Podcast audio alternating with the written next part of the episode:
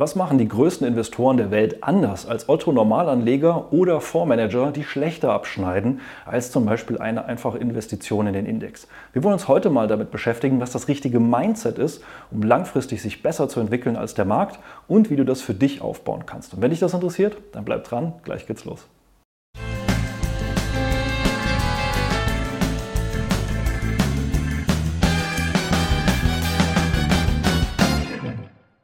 Hallo und herzlich willkommen auf meinem Kanal. Mein Name ist Maximilian Gamperling und wir wollen uns heute mal mit einem wichtigen Mindset-Thema beschäftigen, wenn es dir eben auch ein Anliegen ist, etwas besser abzuschneiden als der Markt.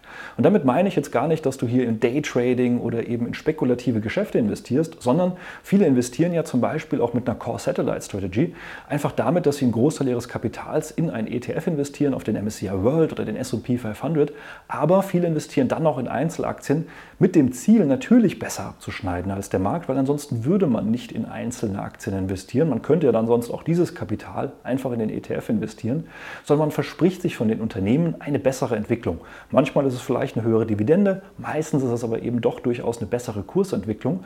Und dann ist ja die Frage, wie kann ich das dann eben auch erzielen? Denn ich brauche auch das richtige Mindset, um das zu erreichen, was große Investoren über lange Zeiträume ebenfalls erreicht haben und will ja eben auch genau deswegen in Einzelaktien investieren. Gleichzeitig haben aber viele auch die Frage, warum schaffen Fondsmanager das nicht, die ja hoch bezahlt sind, die absolut Experten auf ihrem Gebiet sind, die ganze Teams um sich herum haben und denen ich ja mehr bezahlen würde für einen Fonds als für einen ETF, wenn sie es denn schaffen würden. Und warum soll ich das dann überhaupt denn tun? Und das hat tatsächlich auch sehr, sehr viel mit Mindset zu tun. Übrigens auch bei Fondsmanagern, das sind nämlich auch nur Menschen und darauf kommen wir gleich zu sprechen. Ich möchte jetzt mal ein paar Mindset-Themen mit dir durchgehen, die eben auch für große Investoren ein ganz zentraler Punkt sind.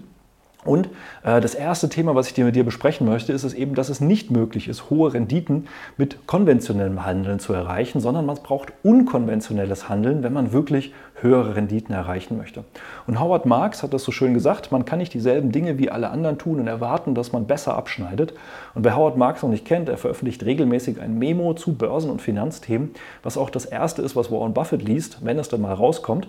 Und er hat eben hier mit Oak Tree Capital einen Hedgefonds gegründet, der sich eben auch sehr speziell auf wenige Bereiche des Marktes fokussiert hat. Da geht es vor allen Dingen eben auch um High Yield Bonds, also eben durchaus sehr riskante Investitionen in ja, Anleihen von äh, gestressten oder fast pleite Unternehmen. Und sie haben eben hier ein sehr unkonventionelles Thema auch, mit dem der Oak Tree Capital Fonds aber eben auch besser abschneidet als der Markt, weil sie eben Experten sind genau auf diesem Gebiet.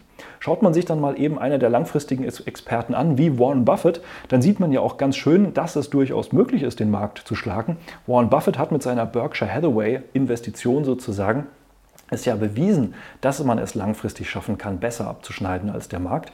Aber er geht ja eben auch einen sehr unkonventionellen Weg in der Art und Weise, wie er investiert und wie er sich eben gegenüber dem Markt behauptet. Und darüber werden wir gleich noch zu sprechen kommen. Zurück zu Howard Marks.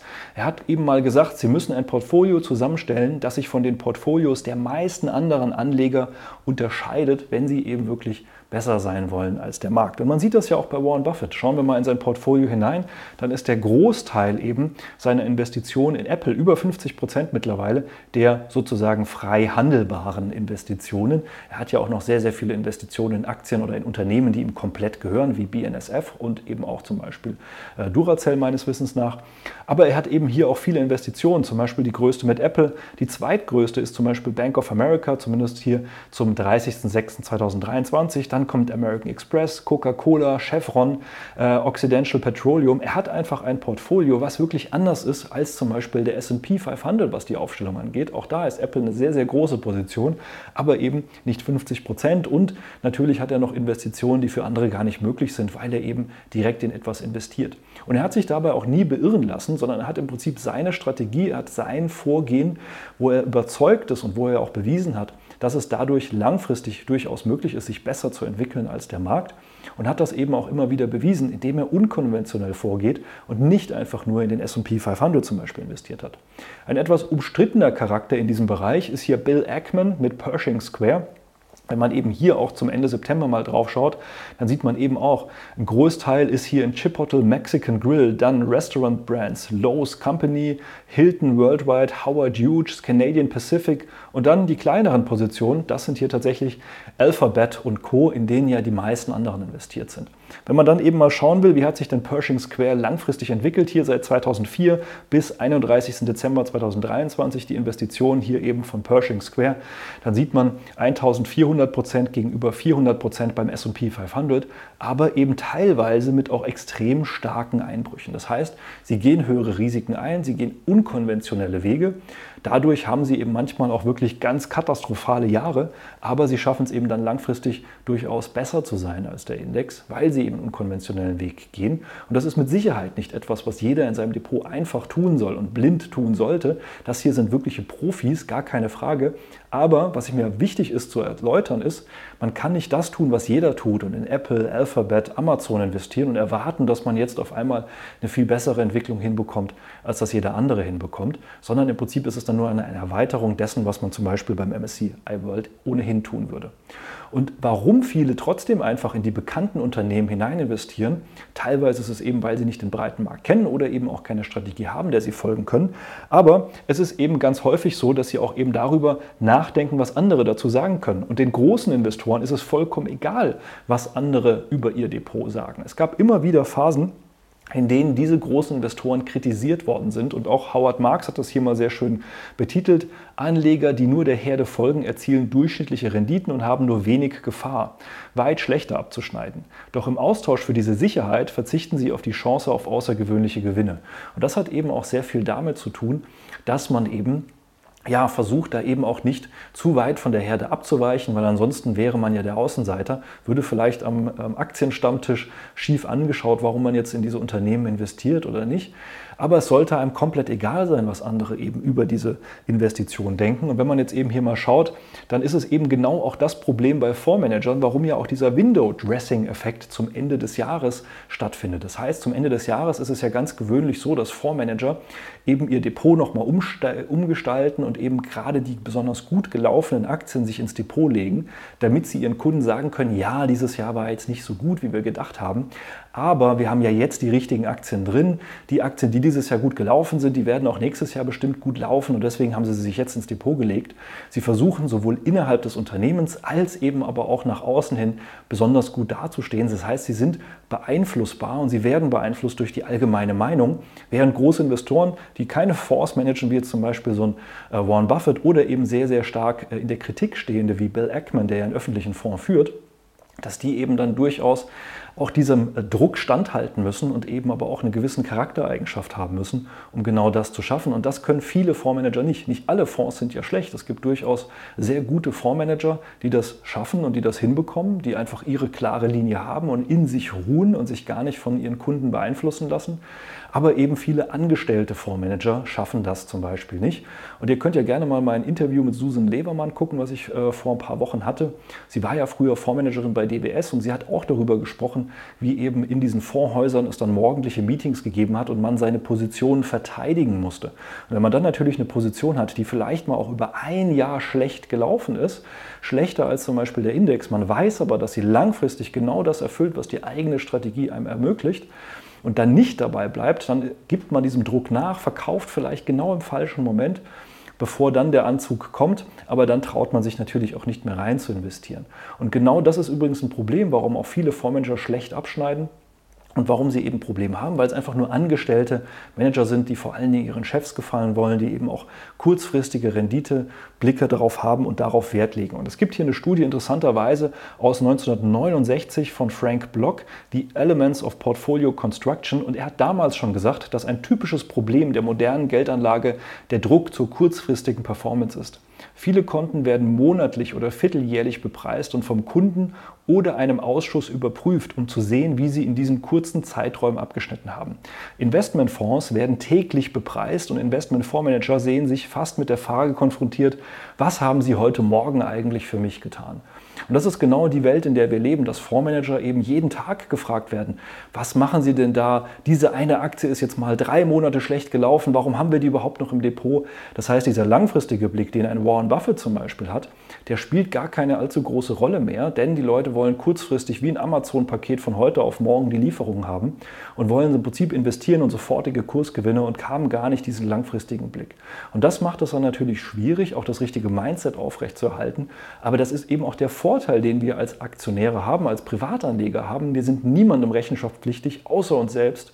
Das heißt, wir müssen mit uns selbst klarkommen, aber wir sollten uns eben auch einfach darüber bewusst sein, warum wir in etwas investieren. Und dabei ist natürlich dann auch eine Strategie extrem wichtig, weil wenn du keine Strategie hast und nur nach Bauchgefühl investierst, dann wirst du natürlich auch beim leisesten Winde schon der gegen deine Investmentidee, die du ursprünglich mal hattest, bläst, wirst du sofort umfallen. Wenn du aber eine klare Strategie hast, wie in Warren Buffett, wie eben auch in Bill Ackman oder eben auch hier in Howard Marks, den ich jetzt schon öfter zitiert habe, dann kann man eben auch mal solche Phasen durchstehen und kann eben sagen, ja, das wird jetzt vielleicht eine schwierige Phase, aber langfristig wird sich das auszahlen. Und gerade auch bei Warren Buffett war das ja zum Beispiel ein Thema. Hier sehr schön, äh, hier im Jahr 2014, Mark Andreessen, einer der großen Investoren im Bereich der äh, Startups, hat damals gesagt, Warren Buffett ist ein alter weißer Mann, der keine Ahnung von Technologie hat und äh, ja, wenn wir mal sehen, wie sich äh, Berkshire Hathaway seit 2014 entwickelt haben, ja, kann man sagen, er hat vielleicht wenig Ahnung von Technologie, aber er hat unheimlich viel Ahnung von Finanzen und eben auch von der Börse und hat trotzdem vieles richtig gemacht, ohne dass er auf jeder Hochzeit getanzt hat, sondern er wusste,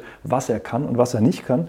Und auch hier Bill Ackman von Pershing Square, ähm, er wurde schon mehrfach im Prinzip angezählt und er hat eben auch schon häufiger falsche Meinungen gehabt, wie zum Beispiel bei Herbalife oder eben auch mal bei Chipotle über einen gewissen Zeitraum hinweg.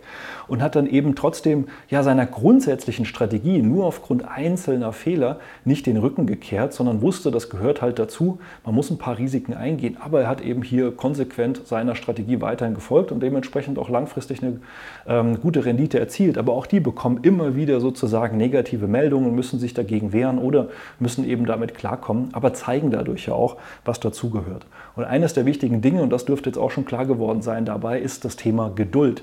Also auch Geduld aufzubringen dann in solchen Situationen oder eben gerade wenn man sagt, man will langfristig investieren, ist fast schon mit das Essentielle.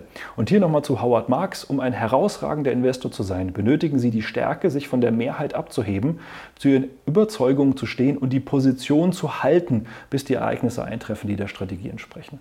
Und dieses Position halten ist genau das, was ja eben die großen Investoren, die langfristig ähm, dabei bleiben und ihrer Strategie langfristig folgen, wirklich ja, äh, verstanden haben, während viele Privatanleger nur auf die Performance von dem einen Tag, der einen Woche gucken oder dem einen Monat.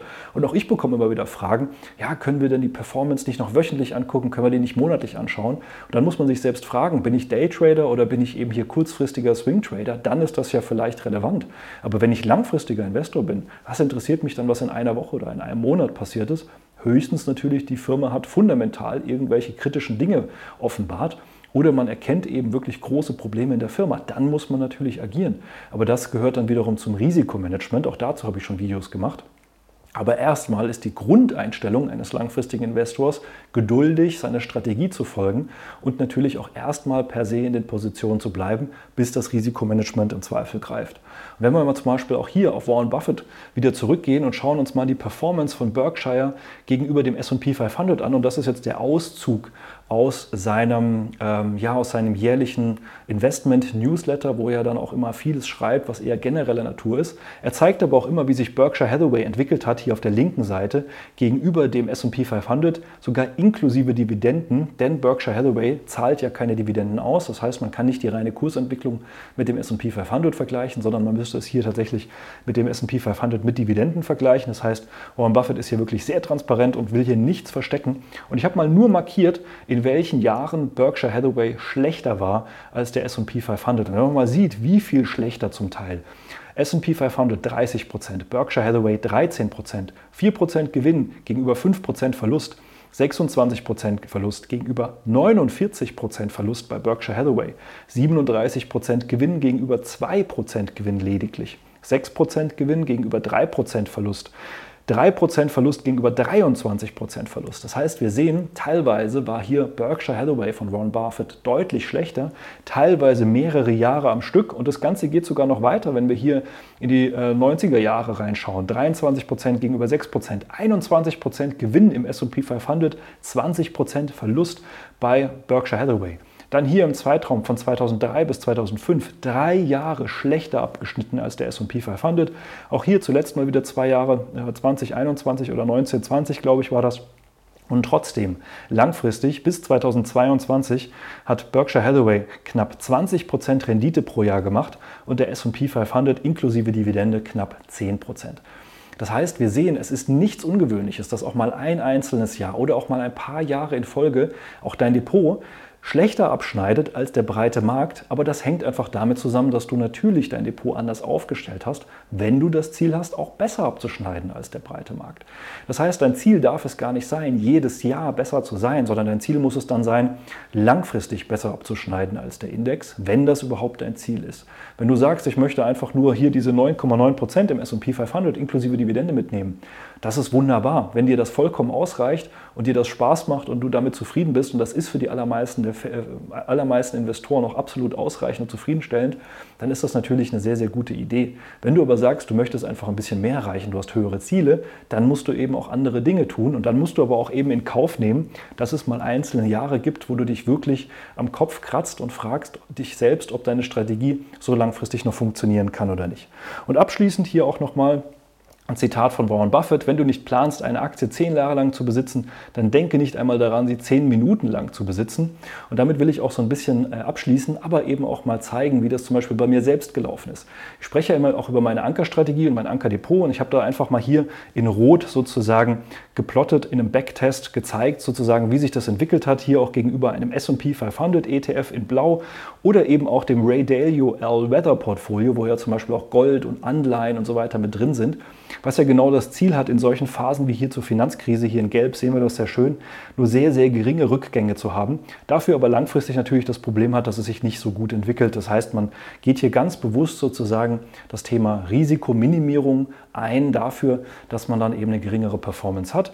Und wenn man eben dann hier, so wie jetzt in einem Ankerdepot, was eben eher konzentriert ist, was keine 500 Aktien hat wie ein S&P 500, sondern eher so 10 bis 30, ich habe ja auch schon mal ein Video gemacht über die optimale Aktienanzahl im Depot, ne, dann sieht man, dann ist man natürlich konzentrierter, hat langfristig die Chance, den Markt zu schlagen, aber es gibt eben auch wieder einzelne Jahre, in denen eben so eine Strategie schlechter abschneidet. Und es wird auch hier Jahre geben, wo es länger gedauert hat, bis man eben auch mal besser unterwegs war. Und das sieht man hier besonders schön bei den Drawdowns. Man sieht hier, meine Strategie oder so wie ich das auch hier in meinem Depot umgesetzt habe, 2008 mal kurzzeitig schlechter, dann 2009 besser, dann waren wir hier auch mal zum Beispiel in den Jahren 14, 15, 16 schlechter als der Index ähm, oder auch hier mal einzelne Jahre wie 2018, 2019, ähm, dann hier auch mal 2021 gab es eine Phase, auch 2022 gab es immer wieder Phasen, in denen man schlechter war. Teilweise ein Jahr, teilweise zwei Jahre, teilweise ein paar Monate. Aber langfristig hat es sich eben durch die richtige Auswahl der guten Unternehmen, die sich langfristig besser entwickeln, eben auch besser entwickelt. Aber dazu gehört eben Geduld, dazu gehört eben, dass man das Depot auch anders aufsetzt als der breite Markt, damit man ihn überhaupt auch schlagen kann. Dazu gehört dann aber eben auch, dass man in schwierigen Phasen einfach Kurs hält und entspannt bleibt, weil man weiß, dass es langfristig funktioniert, auch wenn es vielleicht nur ein, zwei Jahre nicht so läuft, wie wenn man in den S&P 500 investiert hätte. Aber auch das gehört dann eben dazu. Wenn du sagst, du möchtest lernen, wie du so eine Strategie nicht nur umsetzt, sondern eben auch anwendest im täglichen Handel und auch langfristig eben auch anwenden kannst, dann melde dich gerne mal für ein kostenloses Strategiegespräch. Dann schauen wir uns an, wo du stehst, was deine Probleme heute sind, was deine Ziele sind, ob zum Beispiel so eine Strategie auch für dich überhaupt Sinn macht oder ob du vielleicht besser doch in ein ETF investieren solltest. Und dann würde es mich freuen, wenn wir uns kennenlernen. Dann schauen wir nämlich eben, ob wir dir helfen können und falls ja, wie genau. Ansonsten hoffe ich, das Video hat dir auch schon weitergeholfen. Falls ja, hinterlass mir gerne einen Daumen nach oben. Abonniere den Kanal, falls noch nicht geschehen. Und dann freue ich mich, wenn wir uns im nächsten Video wiedersehen. Mach's gut, bis dahin. Ciao.